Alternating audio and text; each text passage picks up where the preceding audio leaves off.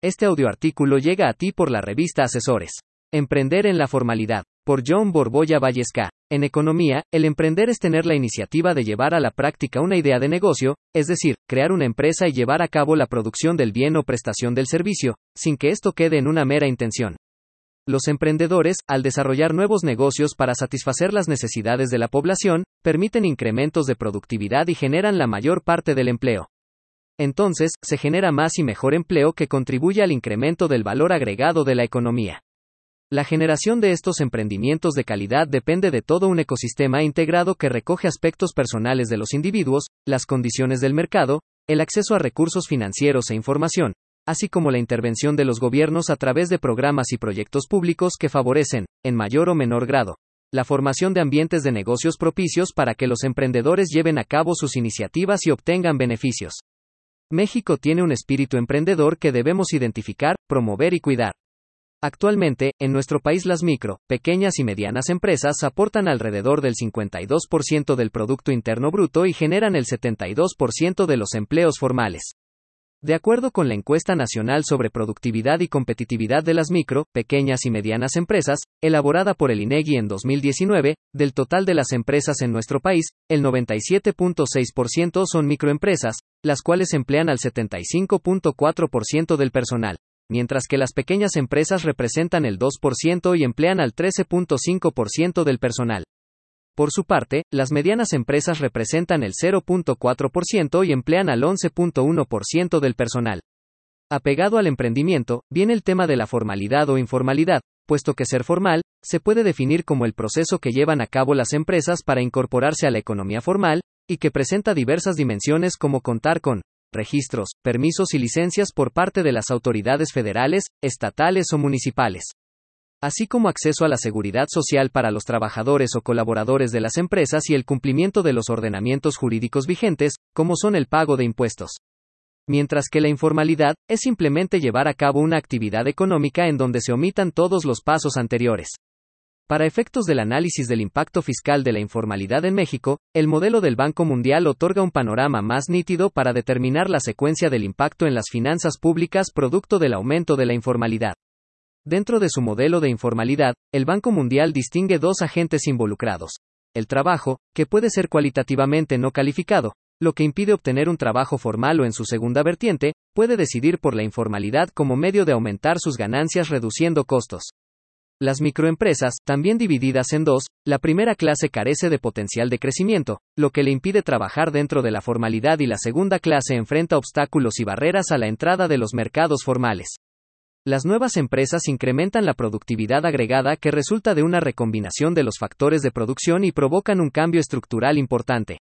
Los nuevos productos y servicios que se ofrecen en el mercado permiten un dinamismo colateral hacia industrias proveedoras de insumos, esto estimula la competitividad de los mercados y la innovación en todas sus formas, dando paso al crecimiento de la economía. Pero si en el ecosistema de emprendimiento se genera una mayor tasa de informalidad que de formalidad, este proceso de competitividad se ve altamente afectado y disminuido, pues, una entidad económica de reciente creación, al no emitir comprobantes o recibos fiscales, no aportar a las cuotas obrero-patronales, y ser una entidad meramente financiera en forma de cobrar y pagar, no está generando ni competitividad, ni crecimiento a la entidad donde se estableció, esto sin contar, que no genera trabajos formales, pues al no cubrir cuotas de seguridad social, no puede contabilizarse como números de crecimientos. Esta vulnerabilidad tiene repercusiones serias sobre el bienestar de quienes la viven. En primer lugar, al emplearse de manera informal, frecuentemente carecen de una fuente de ingresos estable y suficiente. Al no tener acceso a una liquidación ni a un contrato, sus empleadores incurren en menos costos al despedirlos y tienen mayor facilidad para hacerlo, por lo que sus ingresos tienen menos garantías. Además, por cada 100 pesos que un trabajador formal gana por sus labores, uno informal percibe solamente 55 pesos. En cuanto a la suficiencia de esos ingresos, la evidencia es concluyente. En el caso de los trabajadores formales, uno de cada 100 recibe recursos mensuales escasos, que no alcanzan para cubrir el costo de una canasta alimentaria básica, que apenas proporciona un valor nutricional adecuado. Las circunstancias son más drásticas cuando se trata de trabajadores informales, pues el ingreso de 22 de cada 100 trabajadores no cubre dicha canasta alimentaria. También es evidente el efecto de la informalidad laboral sobre el potencial de desarrollo profesional de las personas, ya que es menos probable que accedan a cursos para mejorar habilidades, o a otras herramientas para volverse más productivas, mejorar su posición y, por ende, sus ingresos. Más allá del efecto personal, el vínculo entre informalidad y baja productividad repercute en la economía en su conjunto. Una fuerza laboral menos productiva limita el potencial de crecimiento de la economía a corto y mediano plazo. En contrapunta, emprender en la formalidad permite al emprendedor, futuro empresario, vivir la otra cara de la moneda y poder apostar a un crecimiento medible, controlado y real. Sin embargo, muchos emprendedores y empresarios siempre han llegado a la inevitable pregunta del por qué emprender en la formalidad. Si cuando emprender per se ya significa una erogación o gasto fuerte y desmedido, en donde, si le sumamos una tabla impositiva o tributaria, se eleva de forma exponencial y hace que, en menos de dos años, esos sueños mueran lentamente hasta llegar a un fracaso financiero, que se traduce en el cierre de operaciones y el deceso del sueño dorado. La respuesta, por lo general, siempre se encuentra en la nula planeación o asesoramiento fisco-tributario que estos emprendedores, futuros empresarios, buscan o logran tener, puesto que normalmente la primera barrera es la falta de acceso a la información clara y traducida al español que buscan los emprendedores. Recordemos que en su mayoría no son ni contadores, ni abogados especializados en áreas tributarias, por ende, el poco conocimiento que tienen sobre estos temas se remonta a lo aprendido en la universidad o colegio, lo platicado con amigos, o lo aprendido en televisión o redes, situación que los pone en clara desventaja para lograr sus metas.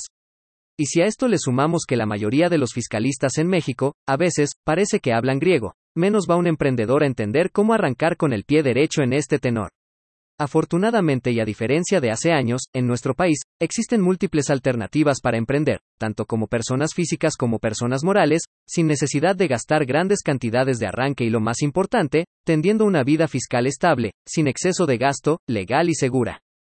Por ejemplo, citaré dos.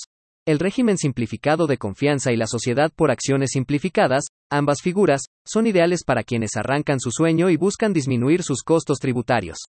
El primero tiene como ventaja que logra la simplificación administrativa para que el pago del impuesto sobre la renta se realice de forma sencilla, rápida y eficaz, es decir, se pague lo menos posible y se pueda operar 100% apegado a derecho.